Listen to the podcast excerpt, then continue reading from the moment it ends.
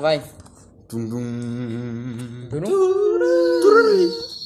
Boa tarde, sou o Guilherme Leboniski, apresentador do programa De Frente com os Craques. E hoje nós vamos entrevistar o Gabriel Menino e o Patrick de Paula, jovens promissores que subiram da base do Palmeiras e se tornaram jogadores profissionais. It is like time. Azaif. Vocês sabem falar inglês? Boa tarde a todos. Sim, nós aprendemos inglês nas categorias de base do Palmeiras. O único clube que faz isso no país desde os 15 anos de idade. Nós já viajamos para fora do país e temos que aprender outras línguas para se comunicar com juízes e adversários. Ex- exatamente isso. O Palmeiras tem uma estrutura incrível e ele nos ensina isso.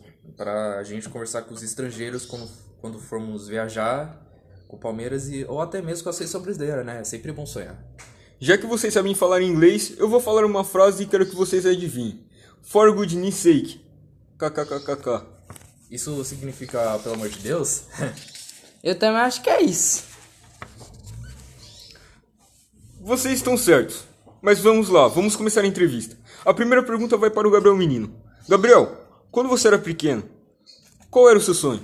Bom, meu, sen- meu sonho sempre foi ser jogador profissional e dar alegria para minha família e amigos. E cada dia que passa, estou ficando mais famoso e, na- e nas categorias de base. Em todos os anos, eh, eu estava na seleção brasileira. E agora, quando subi para o, para o profissional, já fui convocado para a seleção principal para as eliminatórias. Graças a Deus e graças ao meu trabalho, ao meu grupo e ao meu treinador Luxemburgo e à diretoria do Palmeiras, eu consegui realizar esse meu sonho. E você, Patrick?